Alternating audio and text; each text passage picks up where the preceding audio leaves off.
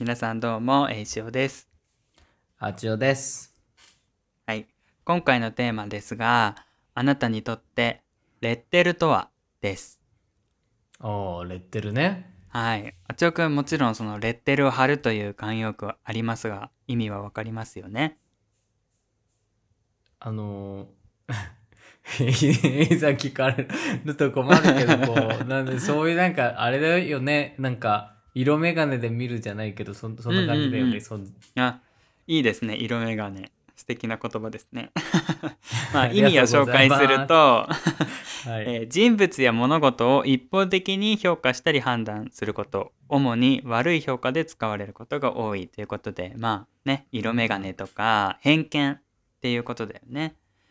でなぜこのテーマにしたかと言いますとはい。あの先日ちょっとグレがレッテルを貼られてしまった経験をしたんですね。なるほでど。、はい、私もその時一緒にいたんですけれどもちょっとその話をねこうちょっとテーマにして皆さんと話したら面白いんじゃないかなと思いまして何があったかと言いますとあのこの間2人である、とあるお店に行ってまあそのね名前は言いませんけれどもね営業妨害になっちゃうんでねあのあれですけどまあ商品を持ってレジに並びました。で、まあ、結構人気のお店だったからそもそもこう列が長いんだけど俺らの一人前に、まあ、海外からおそらく観光で来られた男性の方がいたんだよね、まあ、外国人の方。うんで、まあ、あんまり日本でこう生活したことないんだろうなっていう感じだったからあの、まあ、店員の一人の女性の方が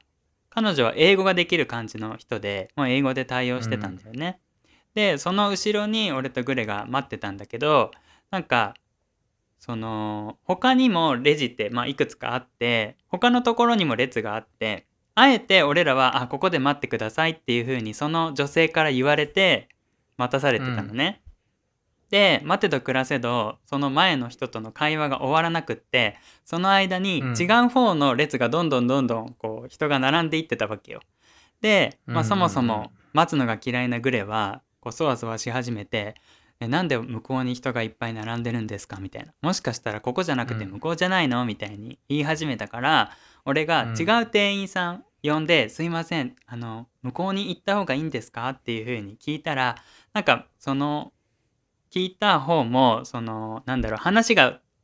店員さん同士で通ってるわけじゃないからあんまりよく分かってなくって「あ申し訳ございません、あの向こうで並んでもらった方がいいかもしれないです」っていう感じで列を移動したんだよね。で、うんまあ、その時点でグレはちょっと機嫌が悪いわけ。でもだったら最初から向こうにいたら今頃もう会計も済んでるしってことだよね。先に待ってたのにっていう感じで。でそのなんでじゃあ我々はこっちで待ってって言われたのかっていうふうにグレが言うからまあ俺の推測で多分その英語ができる女性の店員さんがあのまあグレを見ておそらくね外国人だから自分が対応しようと思ってね買って出て、ね。あこちらで少々お待ちくださいって言ったんじゃないかなって言ったらもうそれでグレがあもう二度と行かないって言い出して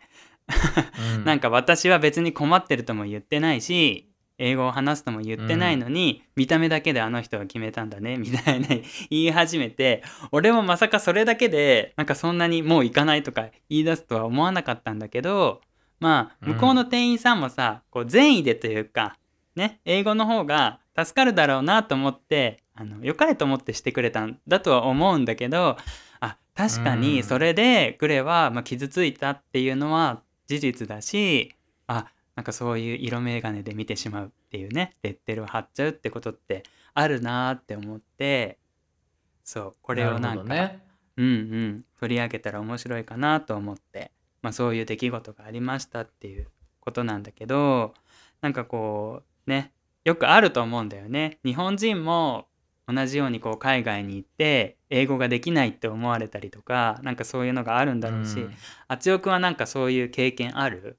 言語とかそのえ基本いつもそうだよ。イタリアで何か買い物したりするとき、もうあれと一緒にいると、基本的に俺の方に目を合わせて話してくれないっていうか、もちろんさ、はいはいはいイタリア語で言われてもわかんないから、もう正直、彼女たち、彼ら彼女たちの推測は当たってんの。だからこう詳しく説明してもわかんないだろうみたいな。それは当たってるし、当たってるのね。もうもちろん、だってそんななんか例えば、なんだろうな、すごい複雑なさ、商品の説明とかされてもわかるわけないから、確かに当たってるんだよ。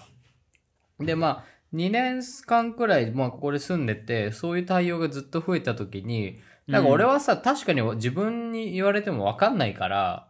まあまあまあまあ、妥当だなとは思って生活してたんだけど、この前、その、店員さんで、ごめんなさいと、きちんとその英語とかあなたのわかる言語で説明できなくてすいませんって謝られた、謝られたことがあって、なんかその時はっと思ったのが、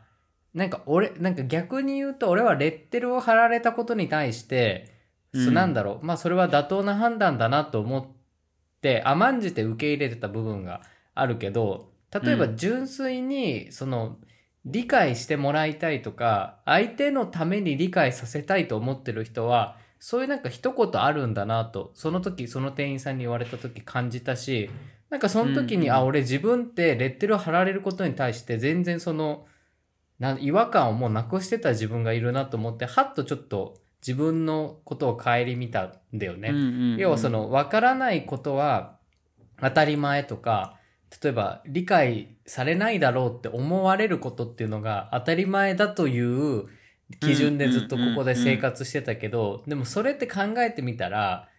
なんだろう誰かと誰かをジャッジしてるのと同じ。この人は理解できないからここまででいいとかこの人には言っても分かんないから説明しなくてもいいみたいな、うんうんうん。要はそういう線引きがされてることに対して曖昧だった自分がいたけど、でも純粋に対等に見てくれる人は、なんかうん謝罪なり何なりしてくれると思う思うのよ、やっぱりね。でうんうんうんで、グレさんのケースで言うと、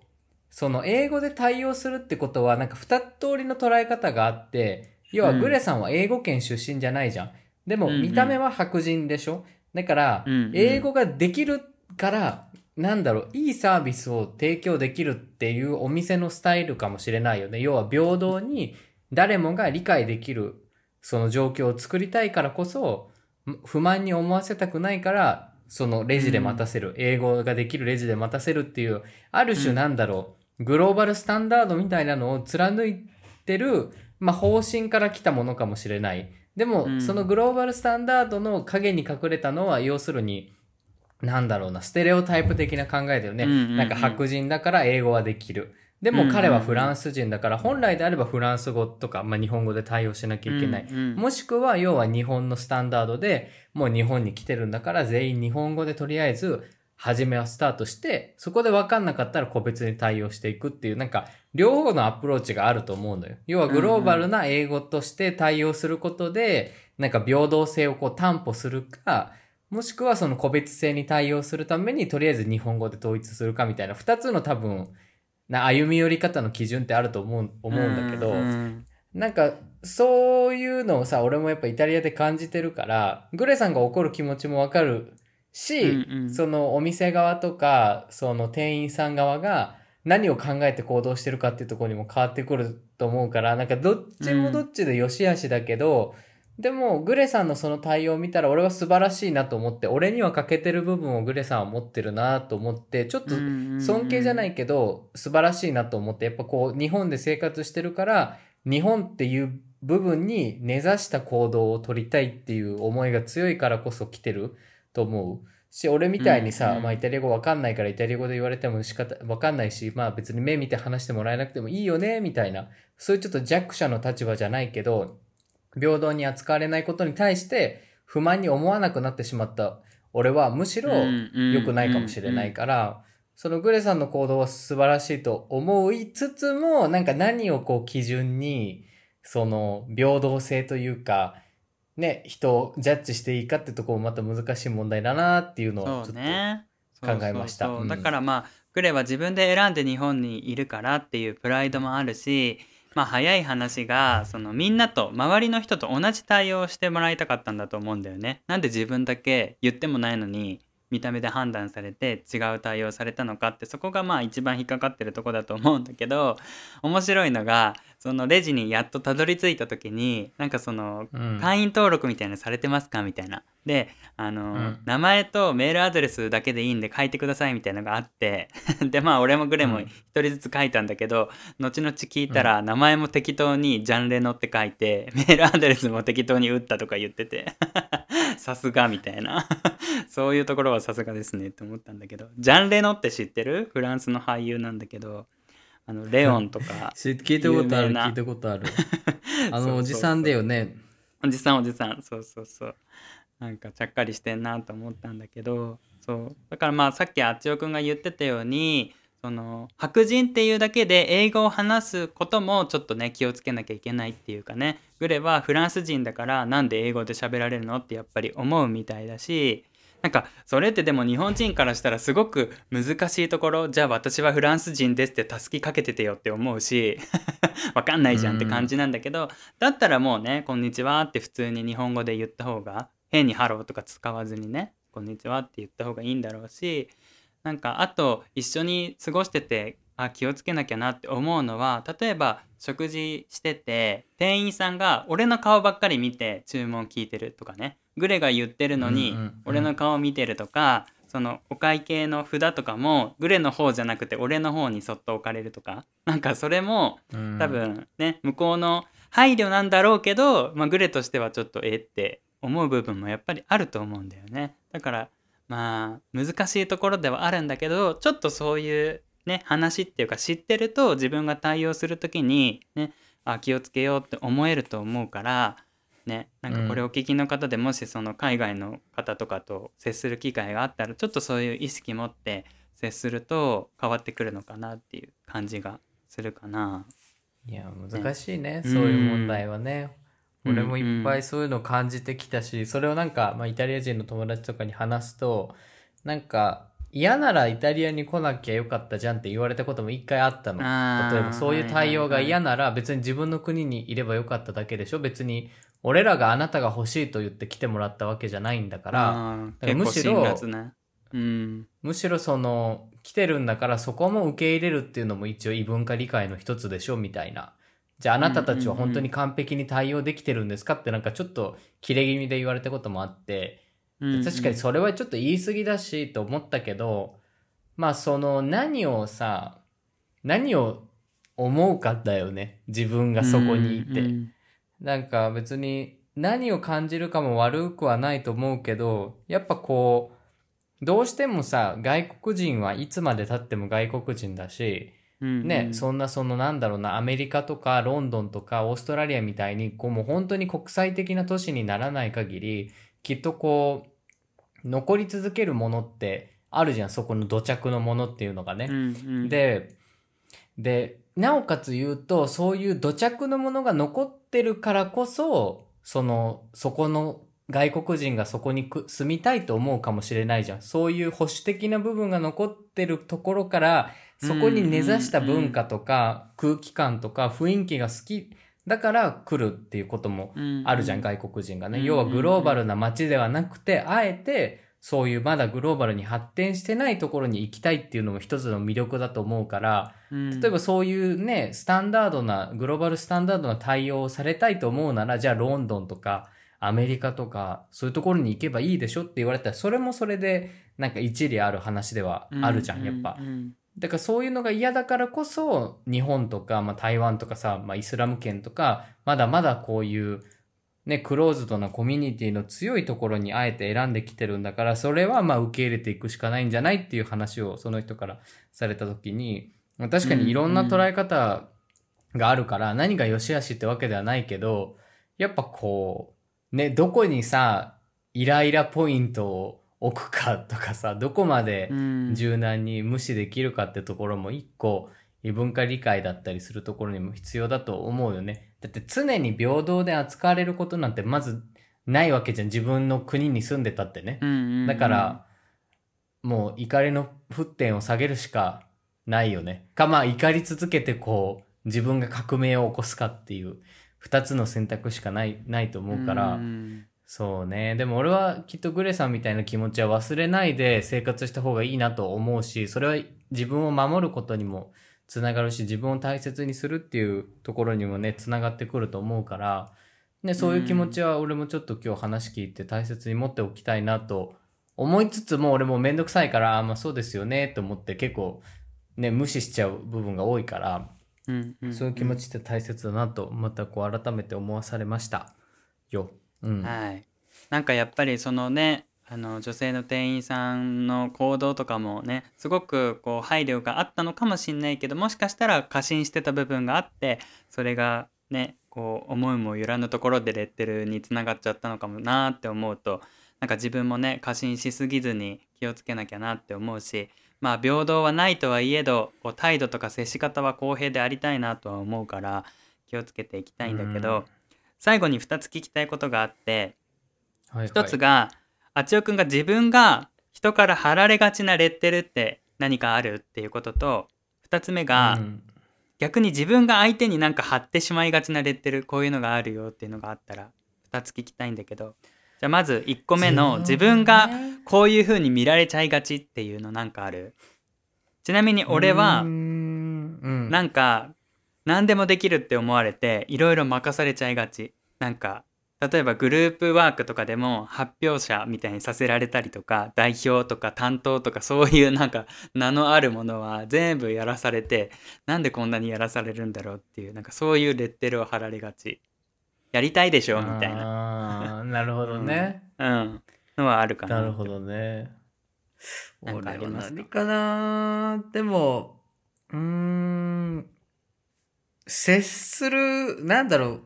あの、輪に入れてもらえないがちかもしんない。なんか、なんどなんだ、この人入ってもきっと楽しくないだろうなって思われがちというか、なんか俺やっぱいろんなことすぐ言っちゃうから、なんかグループワークとかでも仲間にあんまり入れてもらえないタイプ。なんか最後に余って余った一匹狼っぽいって思われてそうそうってこと？そうそうそうそう。だからあんまりこう、入れてもらえないというか、いつも一人でも大丈夫でしょって思われちゃいがち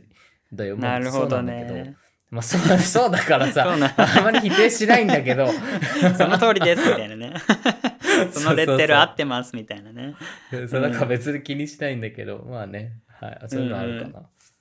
じゃあ最後に2つ目がじゃあ逆に自分が相手にこう貼ってしまいがちなレッテル。俺はあゲイってこうだよね。とかって割と思いがち。ゲイってこういう人多いからさ。とか。あまあ自分も多分そうだからこそ分かる部分もあるしそのさっきのね過信の話じゃないけどねなんかこうあたかも分かったように言ってしまうところが多いなって思うからそこはやっぱり気をつけなきゃなって改めて思ってるんだけどジョークはなんかある？うーん、俺は、うーん、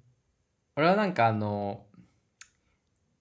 なんか、うーん、難しいけど、なんかこう、うん。繊細な人じゃないけど、こまごましてる人に、うん。なんか、それは、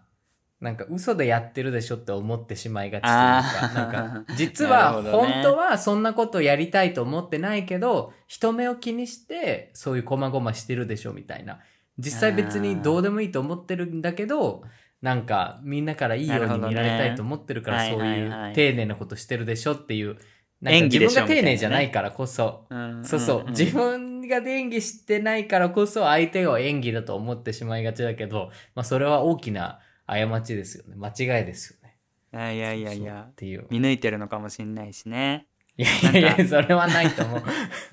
人はねわずか15秒未満でレッテルを貼るらしいよ。もう瞬時にあ、ねそあこの人こうなんだとかってねこう仕草なり身なりなりで判断するらしいのでなんかね自分も気をつけなきゃいけないしねこう見られる側としてもそうだけどやっぱりこう人を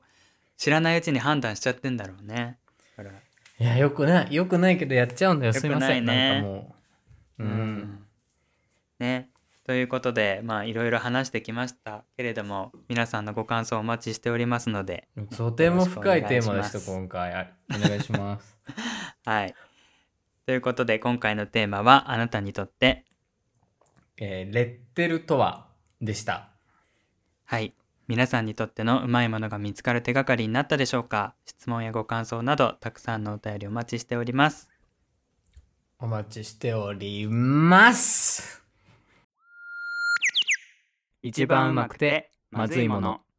はい。はい。それでは今週のアップデートです。あちおくんからお願いしま。そうですすね。はい。待ってましたと言わんばかりに、マルタ旅行ですね。ちょうど夏休みうんうんうんの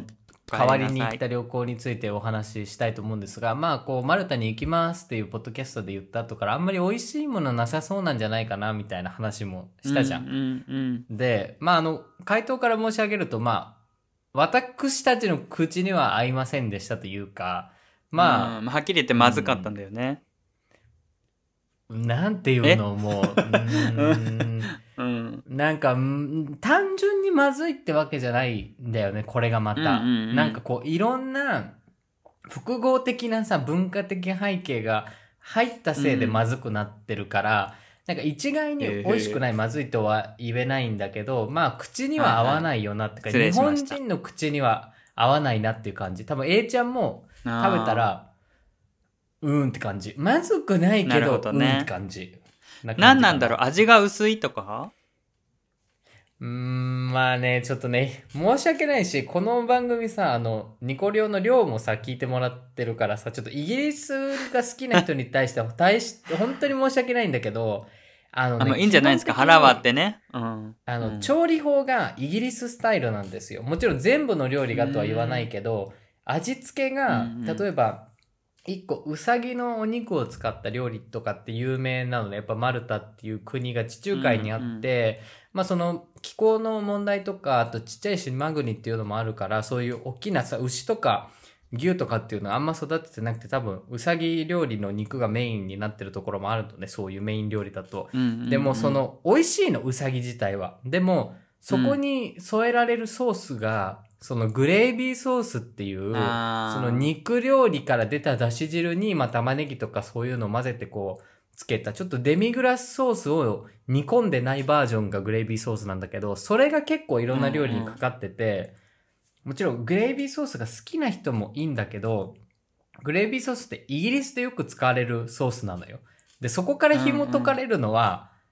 美味しくないわけよ、グレービーソまず、イギリス料理をベースにしたものが、まあ、申し訳ないけど、あまり美味しいとは言われないよね。その、イタリア的な観点から言っても。で、まあそのグレービーソースがめちゃめちゃいろんなものにかかってるせいで、なんかす素材そのものは多分すごくいいんだけど、全部、なんだろう、その、グレービーソースの味しかしなくて、なんもか、ったいない感じ？なんでこれにこれかけちゃったの？みたいな。そう、ソースの使い方がめちゃめちゃ下手。サンドイッチにしても何にしても、本当に下手くそで、えー、でも下手くそとか言ったら俺の口からこういうこと言っても失礼かもしれないけど、本当になんでそのソースを使ったのみたいな料理が多すぎて、うんうん。もう二人でなんか絶句してたよね、初日から。ああ、そうなんだ。なんか俺も思うもん、うんなんかこの年になって舌超えたなって。だから前はなんかあんまりまずいとか思うことなかったけど、最近はなんか、んいまいちだなとか、ちょっとって思うこと増えたから、やっぱり、ああ、贅沢してんだなって思うとちょっとね、自分もね、気をつけなきゃって思うんだけど、じゃあなんかこう、うん。マルタに行って、なんかいろんな景色見たらとかさ、なんか人と話してみたらとかいろんな話ね、あの前回のアップデートでしてたけど、どう？結果どうでした？いいところありました？まずあの初日にいろいろ下調べしたサンドイッチ屋さんに行きましたと。で、そのサンドイッチ屋さうんん。めっちゃ美味しいって書かれてたんだけど、食べたまあうん。サンドイッチ、なんかそのフティーラっていう、その、なんだろう、えっと、工房を使わないパンっていうのがマルタで有名らしくて、水とね、うんうん。小麦粉だけでこうな、すごい時間かけてふわふわに作ったみたいな。なんだっけ、酵母かな、うん酵母菌を使ってないんだけど、なんかさ、今すごく嫌な予感がしてて、なんかせっかくさ、食の話から軌道修正しようと思っていやもう、るのに、また もうこれ食の話これがあった、に行くのね。そう、そう。これがね、もうベースなの。で、初日にそのサンドイッチ美味しいって言われてるのを食べましたと。うんゲロまずでしたと。うん残しましたと。で、そのサンドイッチ2人で合わせても2000円くらいでしたと。で、美味しくないね、うん失敗したねってなりました。じゃあちょっと軌道修正して、今度、パスティッチっていう、その、うん。パイ生地の、なんかまあ、軽い軽食みたいなしょっぱい軽食があるんだけど、イタリア語でパスティッチって、パスティッチェリアっていうそのお菓子屋さんがあるのね。で、パスティッチェリアは C なんだけど、あの、マルタ、うん。マルタだとパスティッチって Z で書くやつがあって、俺もあれもイタリアから来たから、デザート感覚でそれを食べちゃったのよ、パスティッチっていうものを。うんうんうんでも、め、甘いと思って食べたらめちゃめちゃしょっぱいし、中に使われてる リコッタチーズもデザート感覚で食べたから甘いんだろうと思ったんだけど、大して甘くもないし、あんまり味もついてなくて、え、何これみたいな。パスティッチって何みたいな。イタリアだと甘いよみたいになって、そこで衝撃が走りましたと。まあまあ大丈夫だろうと思って、その夜のランチに、そのまあうさぎのお肉を食べましたと。でうさぎのお肉はまあグレービーソースかかってまずかったですと。で、その1日目の初日がもう最悪だったの。で、その1日だけで全部で食費で使ったのがだいたい5、6千円使ってたの。で、こんなゲロまずに5、6千円使ってたから、なんかもう2人とも気持ちが萎えちゃって、なんかいろんな観光地に行くのよ。例えば綺麗なブルーラグーンっていう、その、うんうん。もう本当にターコイズブルーになった湖とか、まあ海がある場所に行ったりだとか、あとね、えっ、と、巨石神殿みたいな、その大きな石がそのまま残った遺跡が残ってる場所とかあったり、あとこう、うん。首都になってるバレッタっていうのがもうそのユネスコに登録されてる感じですごい歴史的な街並みが、うん。こうね、広がってる場所だったりだとか、うんうんうん。あとはイスラムの影響とかが強いイムディーナっていうエリアに行くとまたちょっと普通のね、マルタの街とは違ったね、情緒あふれる場所、街並みが広がってるんだけど、うん。その初日のさうん。使ったお金と食事のまずさのせいで、なんかどんどん期待値が下がっていっちゃったの。えどうせブルーラグーンも人がいっぱいいて、スープみたいになってるんだろうなって、もうなんとなく気づいたの。人が多すぎて、綺麗な湖だけども、人しか入ってないみたいな。で、なんかもう湖スープみたいになって、もう人が具材になって、なんかスープ状態になってるんだろうなって変に勝手に想像して、案の定行くとそうなってんの。綺麗なんだよ。うんだけど、あまりにもちっちゃいし、人が多すぎて、もうなんか、煮込み料理見てるみたいになっちゃったのよ、その海を。はいはいでなんかはいはいちょっとなんか、まあ、確かに綺麗なんだけど、なんか、そんな古代広告するほど、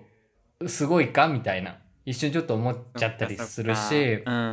んあと、なんかね、閉まってるお店が多いのね。その歴史的な地区も。うんで、あと、そこに住んでる人が多分物価が高かったりするのがあんまりいなくて、レストランしかないから、あんまりその住民が住んでる痕跡が見られないの。だからなんか本当えにお飾りの、そう、お飾りの街みたいになってて、ホテルばっかりみたいな。ああ寂しいねそう。で、そこに何もさ、その人、現地の人のさ、何か痕跡がないから、なんかちょっと、うん何、観光都市みたいになっちゃってて、もちろん観光都市なんだけど、うんうんうんもう完全にそこ向けだけのアミューズメントパーク的な感じの、何、風景に見えてしまって、はいはいはいもちろん美しいし、歩いてるだけで楽しいんだけど、なんかちょっとその、リアル感がない街なんだよね。で、うんあと、うんお、ちっちゃいのやっぱ国が、大きさで言うと、東京23区の半分くらいとかって言われてんのね。名古屋市と同じ、名古屋と同じくらいとか、まあ、同じくらいの大きさで、みたいな。で、あと人口も、その品川区の品川区民と同じくらい、確か42万人くらいしかいないから、もう本当にちっちゃくて、こじんまりした国だから、バス1本で、島、何島の端から端まで多分2、3、2時間半くらいで行けんの。だから、本当にちっちゃくて、1日で全部、全部は見れないけど、ほとんどの主要な場所が見れるくらい、超こじんまりしてる国に、まあ俺らは8日間くらいいたから、なんかどんどんどんどん飽きちゃって、後半の方に。で飽きちゃうし、料理もそんなに美味しくないし、みたいな。ところで、私たちは途中でマルタを浮気しまして、あの、イタリアに帰ったんですよ。あの、マルタ予のちょっと、定を変えてねそう、マルタのちょっと上にシチリアがあるのね。シチリア半、シチリア島があるから、そこに、えっとね、カターニャっていう、まあ街があるのね、有名な。で、まあそこにちょっと飛行機で30分で行けるからっていうので、まあ、4日目にちょっとまあ浮気をしまして、カターニャ島に行って、まあ1日だけだったんだけど、1泊ホテル取って、で、まうん。あイタリアを満喫してもう一回マルタに戻ってきたっていうスケジュールを立てるくらい、なんか、俺たちにとっては全然その合わなかった感じかな。もちろんその、海が好きとか、そういうちっちゃな規模の街が好きとか、その旅行に美味しいご飯を求めない人だったらすごい満足できる場所だと思うけど、いや、だ、多分それでもダメだと思う。だ、なぜなら高いんだもん、ねまずいのに。まずいのに高いから、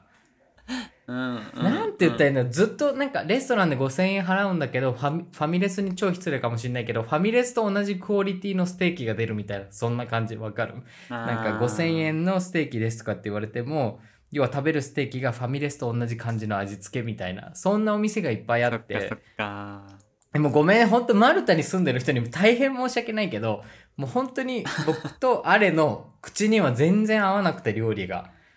うんうんうん。初日以外は全部イタリアンレストランに行って、ピザとかさ、パスタを食べたっていうくらい、本当に合わなくて、多分運が悪かったのか、行く店が悪かったのか、でも結構下調べしたんだけどな、うんって感じで、もう本当にまあ本当にね、それがもね率直な意見だもんね。う食のせいで全部がこうなんか楽しくないっていうか、うん。なんかこれで安かったらわかるの。例えば5000円とかじゃなくて1食900円とか800円で食べられますって言うんだったらまあそういうもんだよねって思えるんだけど、やけにイタリアより高いのにまずいってなんかえどうなんみたいなそういううん。とこへちょっと行き着きまして私たちの舌が肥えてるだけなのかもしれないしまあ実際に美味しくないだけかもしれないけどもうそこのせいで全部の観光地がもう俺らの中で色あせてきちゃったというかなんかうん旅行の醍醐味にやっぱ食事をさ俺ら二人はこうあげてるからマジでなんかこれ観光地見終わった後に食べる店どうするみたいな美味しいとこあるかなみたいな。なんかその不安しかなくてずっと。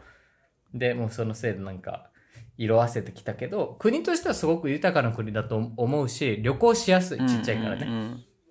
だけど、ねまあ結構その食のことが印象に残っちゃうよねどうしてもね。ううんなんだよね、うん。まあでも街としてはすごい綺麗だどうだった？し、浮気した気持ちはどもうカターニャ最高。全部うまい。もうマジな どこのお店入ってもうまいしう、うん。うん。安い。マルタより安い。なるほどね、きっと浮気する人はそういう気持ちなんだろうね。ね。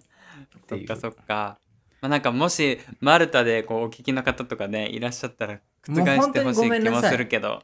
もう本当に反論しまくってもいいけど、多分、日本人だったら誰でも言うと思うけど、マルタ料理は多分そんなに美味しいっていう人少ないと思う。もちろんその、一食1万円みたいなそういうこ超高級マルタ料理食べてたらね、美味しいと思うけど、うん普通にこうみんなが立ち寄れる場所で美味しい料理っていうのは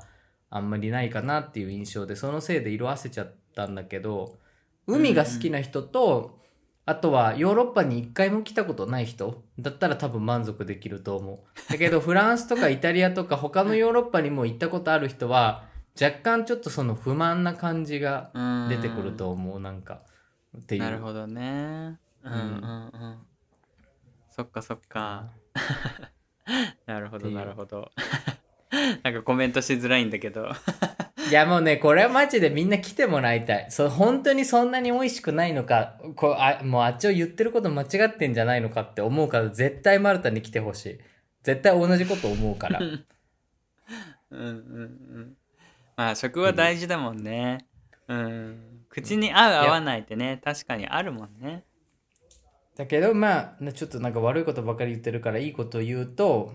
まずまあ旅行しやすい。やっぱちっちゃいからもういろんなとこに行きやすいし、あとバスの、バスで全部の主要な観光地に行けて、そのバスの値段がだいたい2ユーロだから300円するかしないかくらいで、その島の端から端まで行けるの。え普通だったらさ、なんかこう、いいじゃんいいじゃん。で、そう、電車とかいろんな交通網を使ってさ、1500円とか2000円とかかかるところが、うんうんまあそうだよ300円くらいで行けるっていうのはすごくいいとこだし、あとはみんな英語が話せるから、うん。その困らない英語が話せたら何も困ることない。うんうんうん。あとは、うそうだね。ーん、あまあ、なんか帰ってさ それも思い出になるというかいろんなことがねそう。まるだってああだったよねこうだったよねっていうのも一つの旅のいい経験だよねそれもね。旅ならではの出来事というか。うん。あとはねスずっイーツはとイタリアに美味しかった。いら味わえなかった。ん？そう。あとスイーツが美味しいよ。うん、あスイーツ美味しいんだ。えー、うん、スイーツじゃあもうなんならスイイーツだけ食べに行くとかねもう毎食スイーツでも全然いけると思う。アイスとか、ケーキとかそういうのでもいける、えーしょっぱいものいいやじゃんいいじゃんめた方がいいと思うそういう情報いいじゃん、スイーツ好きな人あとパンがうまい。マルタに。あ パンがうまい。はいはい。具材の入ってない生のパンがうまい。具材入れてもらったら 多分あのソースかかるから美味しくなくなるけどパンだけ食べたらピカイチでうまい、あのマルタにしかないようなその本当フティーラっていうパンが本当に美味しかったふわふわしてたしふわふわしてるんだけど、どこかちょっとこのなんだろうな歯ごたえがいい感じで日本のパンをちょっと彷彿とさせるような作りになってるパンが多くて、それはなんか他のヨーロッパで味わえないから、パン美味しかった。そのままのパンね。ざあのサンドイッチされてないやつ。スーパーとかで買える生のパンもすごい美味しかったあかな。いいじゃないいいじゃないえ結局人間ってそういう質素なものにたどり着くのかもしれないよ最後は。そうだね。ねえ。手の込んだ料理とかじゃなくてそういうねこう素朴なものを楽しめるマルタっていうね素晴らしさがあるのかもしれない、あともう一つ、もう一うん。つ超いいことなんだけど、その、イタリアに、そのコカ・コーラと同じ位置づけの、そういうちょっとまあ、うん。炭酸で味付いた美味しいキノットっていうやつがあるんだけど、ね、あの、マルタにもキニーっていう、そういうコーラと同じような飲料水が、飲料、なんていうの、清涼飲料水か、があって、はいはいはい。で、イタリアのキノットとマルタのキニーが全く同じ味なの。で、へー。あれもすごい驚いてて、え、すごいじゃんってなってて、なおかつ、うん。イタリアにはなんかそのキノットをベースにしたカクテルみたいなのって、あんまり売られてないんだけど、マルタではそのイタリアのキノットっていう、まあ、コーラと同じやつと同じ味のキニーのお酒が結構売られてて、あれはそのキノットが大好きだからイタリアの、キニーにマルタのキニーとキノットが同じ味だから、それのお酒があるってことにすごい興奮してて、しかも美味しかったのよ、そのカクテルがうね。だからそういう、なんだろう、ちょっとこう、近いから、イギリスとマルタって近いから、ちょっと、ね、どっちがどっちを影響してるのかっていうのは分かんないけど、そのイタリアにないいいフュージョンのものがマルタにあったりとかしして、なんかそういう面で、うんうんうんなんだろう、類似点というか、新しい発見が見れたのは、すごい楽しかったよ。醍醐味だね、旅行のね。なんかここまでお聞きいただいた方だけが分かるこの特典というかね。あのもう本当前半の本当嫌なことしか言ってないからスキップしてもいいくらいだけど、でも本当にこれは言った人みんなが思うことだと思う。うんうんうん。そこでねね、うん。また「そうそう」とかいうね共感の声もまたお寄せいただけたらと思うしね。まあまあ、うん。でも無事に帰ってこられてね何よりだしゆっくりできましたか、はい。お休みは。何よりいや、まあちょっと忙しかったよね。なんか忙しかった計画変更がやっぱ多かったから、この、うんうん。なんだろう、えーやめよっか、ここ行くのやめよっかとか、ここ行っても楽しくないよねみたいになって、いろいろこう計画再スケジュールしてたから、ちょっとバタバタしてたっていう。まあでもね、本当結果的にいろんな刺激のある旅行でしたよ。なんかこう、いいいいことも悪いことも。うん。そうね。まああの行けてよかったですねっていう感じいやだねそうそうそう、本当 あの、受け入れてもらえただけでもありがたい。マルタから拒否られ受ない。受け入れてっていうかね世には行けない人もたくさんいますからねここにもいますけど ねはいというあでもね待ってもう一回言いたいのは日本から来るんだったらマルタは絶対一番初めにしない方がいいと思う。あの他のえヨーロッパに行さって、うん、さっきヨーロッパ行ったことない人はいいって言ってたじゃん。いやまあだけどでも経験に値するのがどっちかっていうと ああまあね。最初のファーストインプレッションがってことね。大事じゃんやっぱり。うんでマルタって直行便が出てないからイタリアとかドバイとか他のヨーロッパを経由していかなきゃいけないから、うんうん。まずはその経由地で味わった後にマルタに行くのがベストだと思う。うんうんなんかこうちょいちょいねあのツイッターやインスタグラムでもねあちょくんが写真とか上げてくれてたから俺もなんかそれを時々見ながらあいいないい写真だなと思いながら。皆さんも久しぶりにねあちょくんとアレさんのお顔を拝見してね楽しんでいただけたんじゃないかなと思いながら過ごしておりましたよ、日本で。はい。いやもうね、そんな感じ本当にあのですか？楽しかったですよ。いろんなことありましたが。うん。うん。よかったですはいはいじゃあまたこれからねイタリアのアップデートとかね楽しみにしておりますので、はい次回からもよろしくお願いします。はい、はいあの、丸太好きの皆さんすいません。本当に悪いことばっかり言って。でも、あの、いいところもあります。本当に。うんただ、私たちが、下調べが甘かっただけかもしれないし、変にバイアスがかかってたのかもしれない。食に対して。だから、あの、ここは、あの、ちょっと個別、個人差によるというところで、最後、あの、最後まで聞いてくださった方、私の最後の謝罪です。はい。まあ、ぜひねレッテルを貼らずにね、そうそうそうそう。それが本当に大切。うん。うんはい、はい、ありがとうございました。いや、ありがとうございました。はい。はい、それでは私のアップデートなんですけどあの一言で言うと人は変われるんだなーって思った話。はい、あ人は変われるんだなーしっぽりしてますけどあ、はい。そうですね。割とそういう話かもしれないんですけど。先週のアップデートかなでお話ししたと思うんですけどあのなんかグレーと旅行に行くとか行かないとかいう話をしてたと思うんですね。なんかこう、はい台湾に行くとかいう話をししてそのそれが結局グレが一人で台湾に行くことになって来月から 1, 週間ぐらいかな。でまあ前回も話した通りやっぱりこう一人で行きたいんだろうねっていうところでなんか最初は計画を立ててる時にその、まあ、リモートで向こうで働きながら週末だけ俺が後から行って合流するみたいに言われたからなんか俺そこでムッとしちゃってえだったらもう行かないみたいな。なんか ね最初から最後まで一緒じゃないんだったらそのなんかおまけみたいに行くの嫌だからね。あじゃあもう一人で行ってきていいよっていう感じでどうぞってしちゃって。でまあその間俺一人なんだけどなんかグレが察したのか気を使って「えーじゃあなんか正月はどっか一緒に行く?」とかって言い出して あなんか気使ってる気使ってるって思いながら聞いてたらなんか大分に行くとかって言い出してまあ俺の実家ね、うん。でその「え何大分に行くって言ってるけど何家に来るってこと?」って聞いたら「行ってもいいですか?」とかって言うからそのさ俺が許可出せることじゃないじゃん、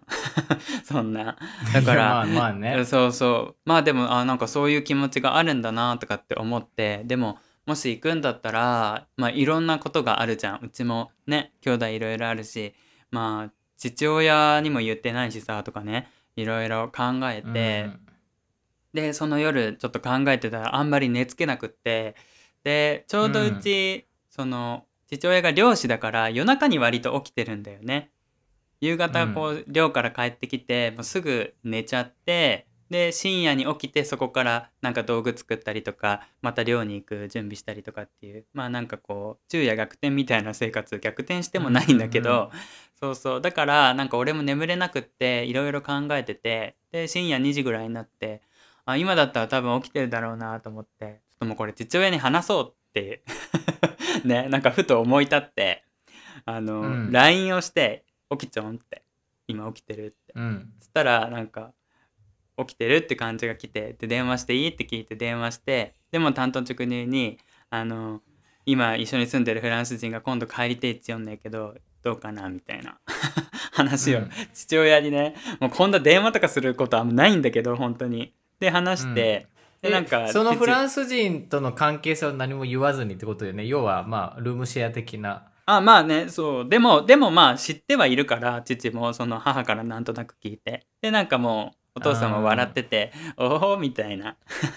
でまあ別に別にいいけどなんかなななんかでも複雑な感じで最初は言ってて。で俺もいや別に目の前でイチャイチャするわけとかじゃねえし、なんかそのやっぱりうちも兄弟のこととかいろいろあるからなんかその辺も分かった上で言ってるしなんかもし帰ってあからさまにその外国人だからとか嫌だっていう反応をされるとグレも傷つくしなんかそういうのを俺は見せたくないから、だったらもうダメならダメって、ね、なった方がもうその無理やり帰ったりはしないからっていうようなねこっちの気持ちもちゃんと話して、でいや別に俺としてはいいぞみたいな父親は言っててあなんか案外そんな感じなんだって思ったけど、でなんか父もあなんかいい時代になったわとかって言っててあなんか案外案外 案外なんかカミングアウトしちゃったみたいな感じなんだけどでもなんかそのね去年そのお母さすんに一ごいじゃ回ん。なんかそ、すごい。なんか、ねごめん、なんか。あいやいやいやえありがとうすごいね。そう去年一旦さ、冬に帰った時にうん。母だけは会ってるわけよグレにね。だからそういうワンクッションも多分聞いたっていうか父はそれ知らなくって「いや去年お母さんも会っちゃんし」とか言ったら「えそうなんか」みたいな。そうそう、うん。だからなんかそうやってジャブ打ったじゃないけど周りから固めていったじゃないけどもう兄にも言ってるし、なんか心配事があるとすればそのねあちおくんもよく言ってるけどばあちゃん世代の人にはなんか無理にそうやってそこよね。言って心配事を増やさない方がいいっていうのはなんか俺もねお母さんも前から言ってるしなんかあとはその弟もねうちダウン症だったりするからそのね別にあからさまに彼氏とか言わなくてもなんかちょっと友達連れて帰ってきたぐらいで言っちょけばいいんやねんかみたいな感じで、まあ、それは俺も同感っていうか、うん。あえてなんかそんなね波風を立てなくてもいいんかなとは思う。なんかもう言ってしまいたい気持ちはこっちにはあるけどみんなにね家族だから嘘つかずにいたいなっていう気持ちはあるんだけど、まあまあでもその実際グレを連れて帰るかどうかは抜きにしてその父親とそうやって話せたことはすごい進歩かなと思って。なんか電話を切る頃には父もなんか言ってくれてじゃないけどありがとうっていう感じで電話を切ることができてなんか 深夜だったんだけどそう。でその後すぐに母にも電話してなんかその俺から連絡することってあんまないから なんかこれ偽物なんじゃねえかみたいな話になったらしくって、うんうんうん。そうそうそう。なんか向こうも戸惑ってたみたいなんだけど、うん。そう。でなんかそういう話をしたよとかいうまあグレにも一応さもしかしたらそうやって友達って紹介するかもしれないけどでもその父親としては全然来てもいいって言言ってくれてるしじゃあなんか船に乗せちゃらんといけんなみたいなことも言ってたから、えー、いいね。ねえなんか俺もなんかすごいこう説得したけどね説得っていうか多分気合うと思うよみたいな ことも言ったりとかして。うんうんうんそうそうそう。だからそういうきっかけがあってなんかいろいろ考えた時にそれこそ毒親の会でななんか俺も父親からいろいろ言われてさみたいな話もしたけどなんかその時からうん比べたら父も変わったし、なんか自分もこうやって話したりとかしてなんかこう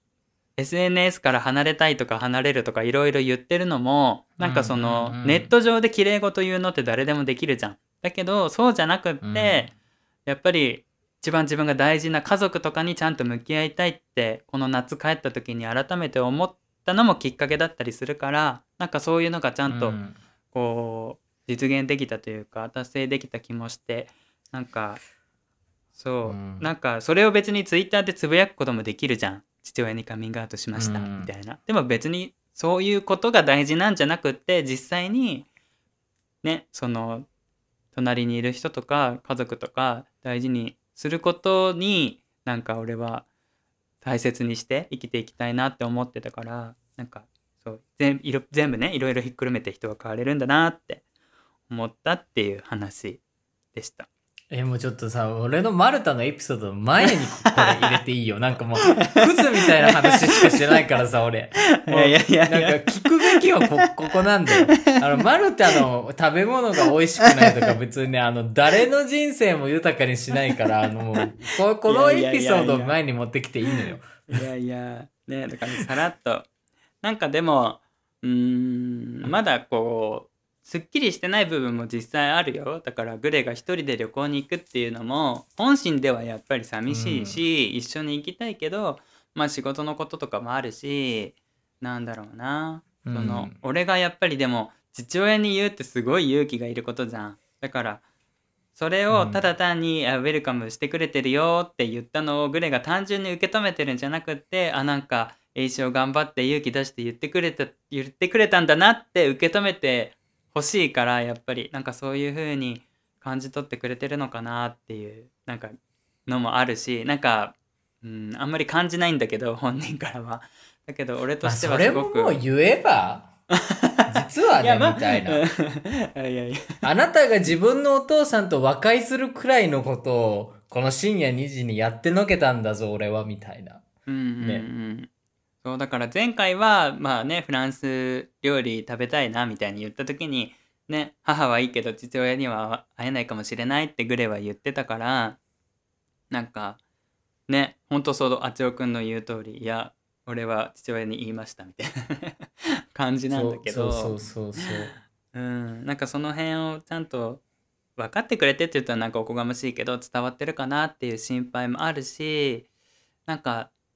まあ、話はできたけど実際帰るとなるとじゃあまだ姉には言えてないしじゃあそこから親戚一同とかいう今度ね、話にもなってくるし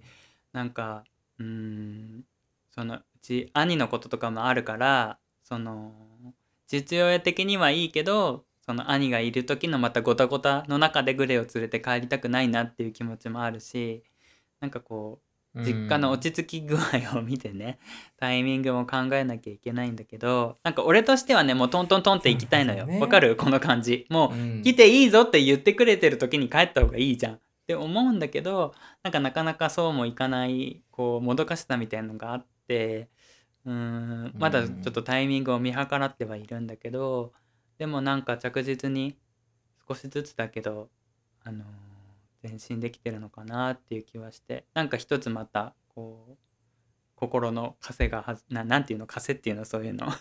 重荷？重荷じゃないね、うん。うん、なんか軽くなったなーって思って、うん、いやもうなんだろう。俺もさいつか言わなきゃいけないなと思ってて今回 A ちゃんがこうねこう電話できたって話を聞くとさやっぱこうげ勇気がもらえるというか、うんうんう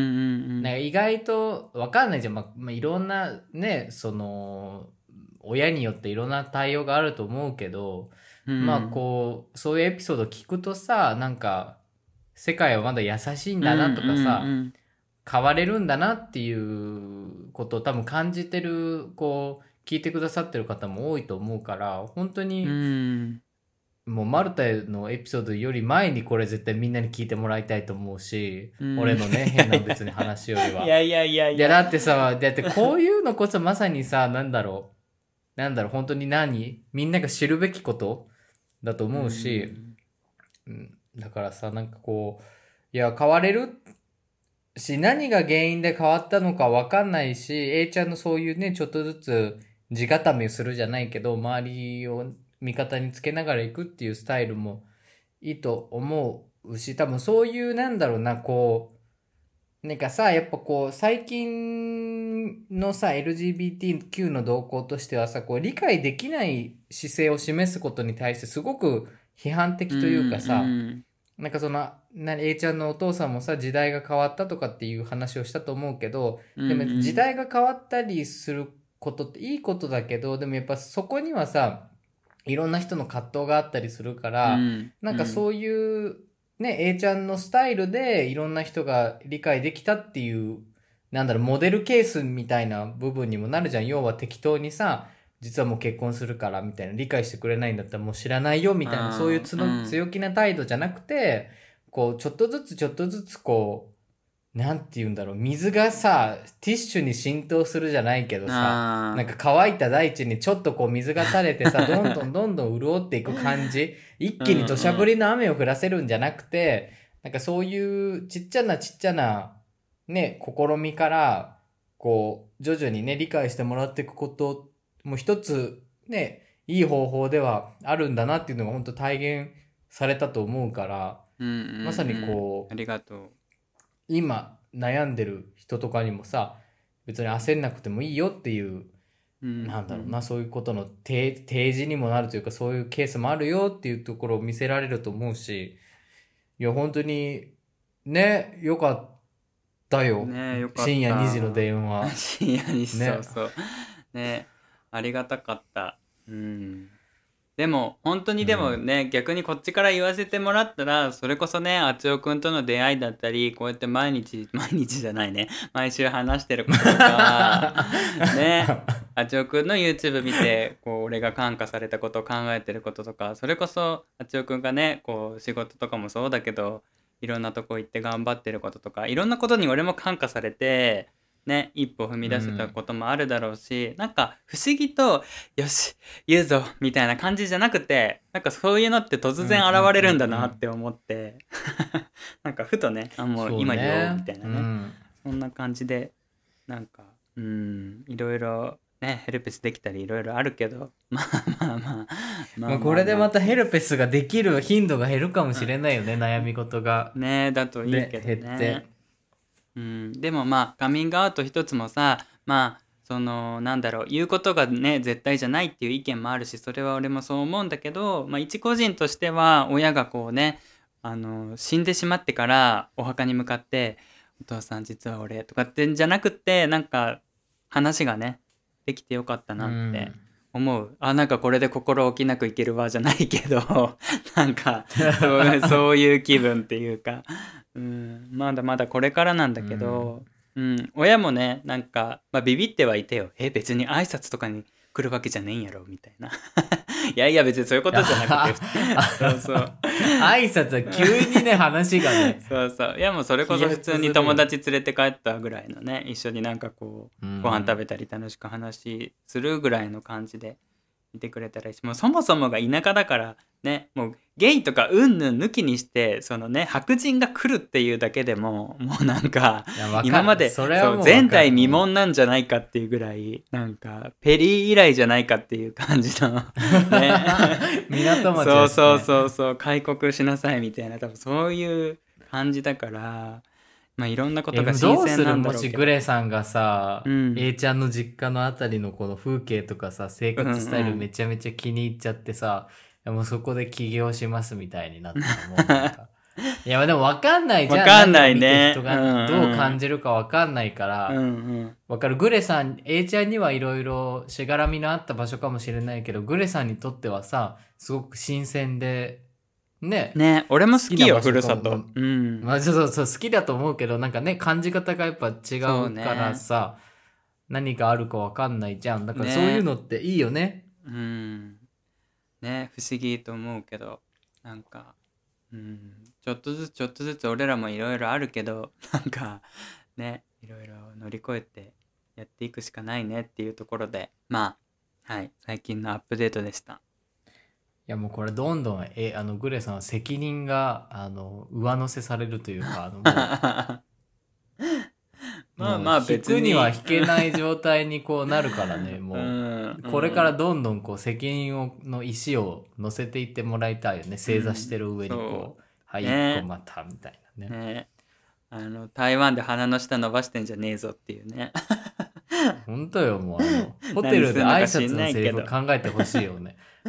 ねもう分かんないけどね。だってもう一人旅とかってさまあ全然ありだけど何してるかなんか分かんないじゃんねだからもう本当に相手を信じるしかないんだけどねあっちょくんだってそれは一緒じゃんアレさんがさ海外出張行ってさ分かんないじゃんそんなのねまあね。信じるしかいないやまあでもうち、うちはさ、なんか1時間おきくらいにメールして、まあメメールしたり電話してるからってさ、何もしないってわけではないだろうけど、うんうんうん信じるしかないよね、それはもう。やってないといそうそうそうう前提で生きるしかないよね、うん何もしてない。という。ねうん。うんっていう感じでした。だからまあねこれをお聞きの皆さんも塩まいてこうから応援してくださってる皆さんも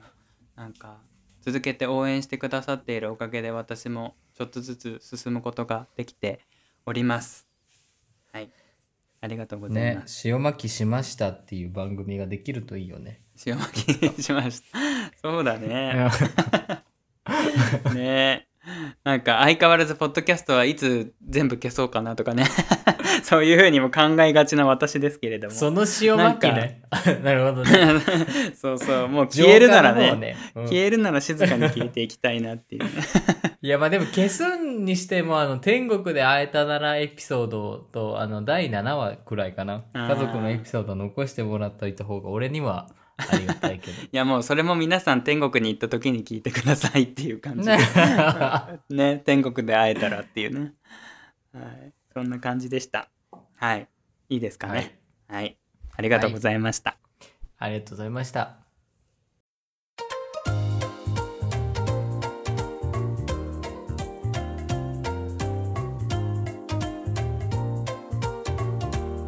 はい。はい、それではエンディングです。では、エンディングの2択ですが、お願いしす。ます。はい。あのー、すぐちょっとコアなことなんですが、うん。あの、インナー着る派か、インナー、インナー着ない派かっていう、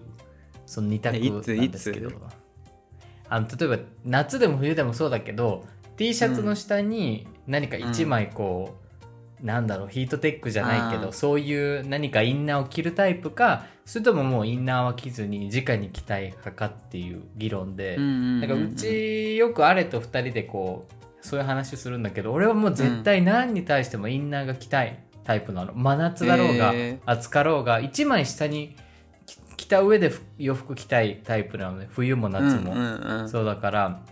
冬は絶対ヒートテック着なきゃ着たいと思うし夏は絶対こううん。何、エアリズム的な何か1枚インナはいはいはいーが欲しいと思うタイプだけど、あれはもう許せないんだってそれがなんかもう中に着るのが。ゴワゴワしちゃうし、うんなんでその変にし下に着たら見えたりすることもあるから絶対に嫌だみたいな。シャツあの何カッターシャツとか着る時もできれば着たくないっていうくらいインナー嫌いなんだけどもうちょっと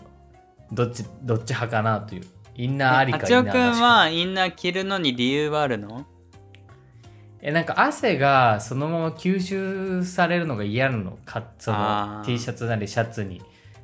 洗うにしてもなんかじ直にこうつくのが本当に嫌だからうんうん。もうそういう理由だしなんか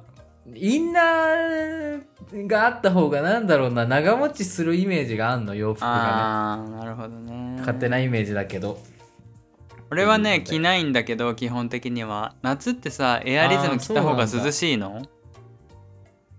なんか2枚あるとその分暑くなるのかなっていうイメージがあるんだけど。俺はなんかそのなんだろうな、うん。汗とかそういう問題よりも暑いか寒いかで決めてるからなんか夏は単純にできるだけそのね枚数減らしたいから着ないし冬は逆に寒いからいっぱい着たいから冬の時は、まあ、インナーっていうかあのヒートテックは着る。だから一概に着るとか着ないとかは言えないけどそういうなんか体温調整で考えてるかも。あとは乳首が見えそうな時とかは 透けそうとか思う時は、あーなるほうん、中に1枚着たりとかするけど。っていう感じ。俺はもうねどどんな時でも絶対着たくて例えば汗かくにしてもなんか自分の買ったさ好きなシャツとかに汗がつくの嫌なの。やっぱこう、うんうんうん。インナーがあればさもちろん汗が絶対つかないことはないけどインナー越しだからまだ許せるし、あとベタついた時とか夏とかなんかそのまま自分の服がさ体にベタつくより1枚インナーがベタつく方がなんか気持ち的に許せるというか。あじゃあ結構汗っかきなん気だね。持ちの問題。そうからうん結構汗かくしあとなんか椅子とかに座った時に、うん。なんかさ例えばパンツ履いてるか履いてないかみたいなそんな感覚になるの？例えば夏でさ超暑い時にさ椅子に座ってるじゃん。インナー着ない人っていうのは要はパンツ履かずにそのままデニムとかズボン履いてその汗がそのまま自分のズボンにつくみたいな感じ、うんうんインナー着ない人って。でもパンツに汗かいとけばさちょっと蒸れるけど嫌じゃないじゃん。心地悪くないじゃん。なんか。え待って待って。ノーパンの人って普通にいる？ってこと？えいる？いるの？海外いる？いやいないけどその俺がインナーを着るなんか理由としては要はパンツ履くのと同じ感じ。みんながパンツ履くのと同じ感覚でうんわかるようなわからない。インナー着てる感じ夏、うんうん。なんだろう。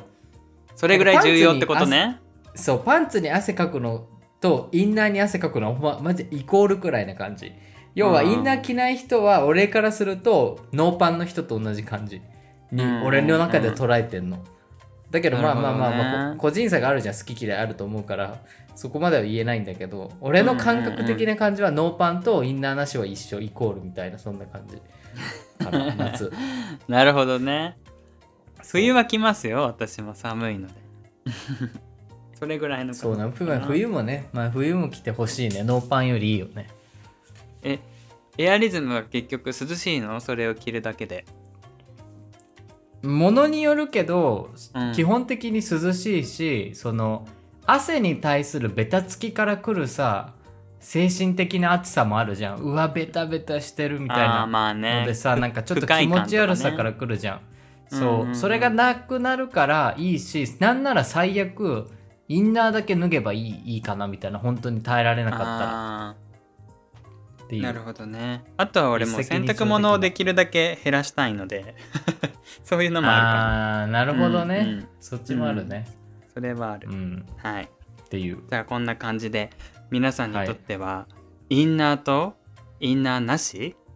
どちらがうまいものだと感じますか、よろしければお便りフォームうまわずポストもしくはメールアドレスうまくてまずいアットマーク gmail.com からお寄せください。ということで今回もありがとうございました。また次回お会いしましょう。最近寒いので皆さんお気をつけください。番組アンカーはエイシオとアチオでした。バイバイ。チャ。オチャオ。チャオとか言っちゃうみたいなね。サリュー。サリュー。